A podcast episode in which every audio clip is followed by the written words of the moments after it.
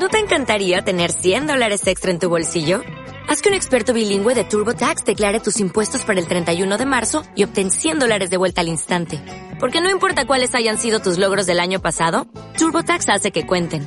Obtén 100 dólares de vuelta y tus impuestos con 100% de precisión. Solo con Intuit TurboTax. Debes declarar para el 31 de marzo. Crédito solo aplicable al costo de la presentación federal con TurboTax Full Service. Oferta sujeta a cambios o cancelación en cualquier momento.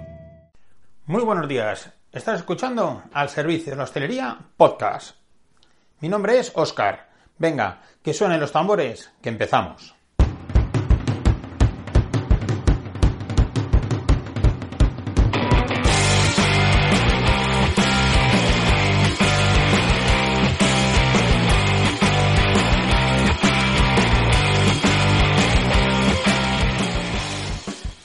Miércoles 3 de abril, el primer día de la sección que vamos a hacer todos los miércoles, o al menos todos los que se puedan, que se llama Opiniones de un payaso, una preciosa canción de Manolo Tena y efectivamente el payaso soy yo y las opiniones pues voy a dar las que crea convenientes. Luego ya cada uno que me considere payaso o que no me lo considere, no hay ningún problema. Es de los, de los oficios que más me gustan, los de payaso. El hacer reír a los demás, eso tiene que ser genial y maravilloso. Bueno, pues eh, hoy tenía otro tema para hablar, eh, pero lo dejaré para el próximo miércoles, porque lo cierto es que viendo en Internet una noticia de un periódico me ha llamado la atención. Eh, todo viene a cuento de una campaña publicitaria de una marca de telefonía y de Internet. Y bueno, pues viene a hablar sobre el tema de lo que los autónomos no se pueden poner enfermos, ¿no? Trata sobre eso. Es un anuncio, la verdad que es curioso. Sale un niño en una clase, el cual toda la clase está, está vacía porque tienen varicela o algo así, supongo, y solamente queda un niño. Solamente queda un niño y bueno, pues el, el niño aún con picores y demás, ahí está dando, dando su clase, ¿no? Y esto pues me, me ha llevado a pensar, me ha llevado a pensar pues en todos los empresarios que, que estamos en el sector de la hostelería, evidentemente da lo mismo que sea el sector de la hostelería que cualquier otro. Pero yo pues he pensado en, en todos estos amigos, clientes, conocidos que hay en el, en el sector, tanto de locales finales, de bares, restaurantes, ¿no? Como de proveedores, fabricantes y demás. Y digo, madre mía, ¿qué tiene este sector? Al igual que otro, vuelvo a decir, tan curioso que nadie nos ponemos malos. O sea, Mm, que tenemos un constipado, no pasa nada, vamos a trabajar, no nos queda más remedio.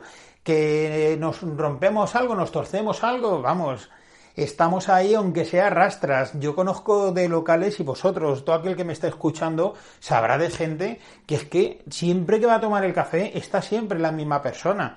No, de verdad no es curioso que no se ponga nunca malo. Bueno, pues yo personalmente creo que no es curioso. Creo que simplemente es otra pasta. Es otra pasta los autónomos y las autónomas que, que hay en este país. Y una de dos, o son de otra pasta ellos, o son de otra pasta los asalariados. No lo sé. Mm, todos conoceremos gente, acabo de hablar de, de dueños, propietarios que no fallan en sus negocios, pero también conoceremos, hay que ser justo, ¿no? Empleados y empleadas que, bueno, pues que a veces por cualquier cosita ya, ya está la baja. No quiero eh, molestar a nadie ni nada, ni ofender a nadie, pero es una realidad, es una realidad que es muy común conocer al médico o a la doctora de turno y que nos dé la baja, que nos la vaya renovando cuando sea necesario y cosas similares. Y el autónomo, pues la verdad es que no es así, no es así o como tiene otras necesidades, otras responsabilidades, yo no sé cómo llamarlo, porque necesidades tenemos todos y pero a lo mejor no todos somos tan responsables, no, no, lo sé cómo llamarlo. Pero la realidad es que no cogemos la baja exactamente igual. Habla de que nueve de cada mil autónomos solicita la baja por enfermedad. O sea, esos nueve, ¿cómo estarán los pobres para acabar solicitando la baja? Hasta ese momento, habrán pasado de todo, de todo. ¿Por qué? Porque sus trabajos dependen de ellos, sus negocios dependen de ellos y el que salgan los platos cada día, el que esté ahí la máquina de café caliente eh, a primera hora de la mañana y un montón de cosas más, depende de ellos. Así que se da ese dato curioso de que nueve de cada mil solicita una baja por enfermedad. Sí es verdad que luego es tanto el miedo que se tienen a los pagos, a los impuestos y a todo, que, bueno, pues eso es lo que hace tener una salud de superhéroe, me imagino. Cuando al final se tienen que coger la baja, eh, da otro dato muy curioso, y es que eh, la media de esa baja es de 92 días, una cifra más elevada comparada con la de una asalariado o asalariada. ¿Por qué? Yo personalmente creo que es porque ya está para morirse, o sea, tiene que tener ya una enfermedad importante, que se le haya partido la pierna por cuatro partes o algo así, para que al final se tenga que coger la baja. Y claro, como ha llegado hasta ese punto, pues al final se va a 92 días de media la baja larga que se tiene que coger este empresario, ¿no? Y ojo, no pretendo hacer ninguna crítica a un trabajador o a una trabajadora, ¿eh? Mm, para nada, que nadie lo, tome por ahí porque no, no, es el camino correcto. No estoy haciendo ninguna crítica a nadie. Yo personalmente he tenido trabajadores y trabajadoras, principalmente trabajando conmigo, que se han dejado, vamos, la vida, la vida.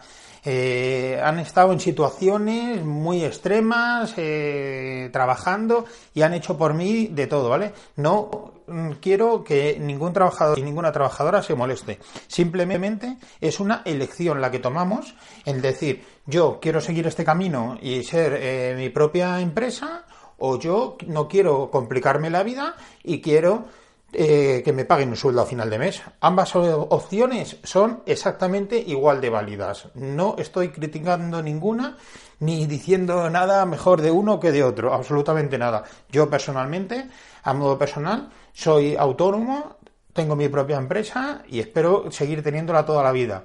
Pero con eso no estoy diciendo que sea mejor una opción que la otra, para nada.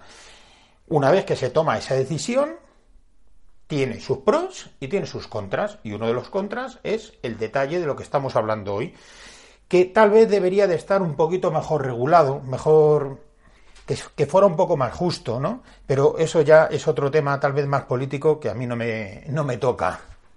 Y bueno, en fin, eh, yo al final llego a la misma conclusión que vengo observando, ¿no? Y es que el autónomo es otra pasta, es otra pasta.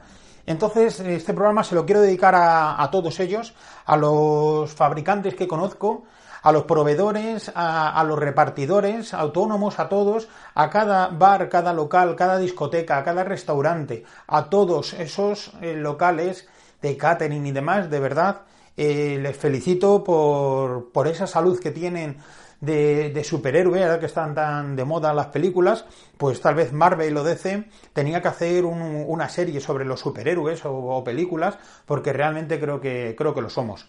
Desde aquí muchos abrazos para todos y nada más, nos veremos el próximo miércoles. Cualquier crítica, comentario, me lo podéis hacer en el canal que lo estáis escuchando o si no, también me lo podéis comentar por email. El correo es info al servicio de la hostelería.com. Venga, seguimos.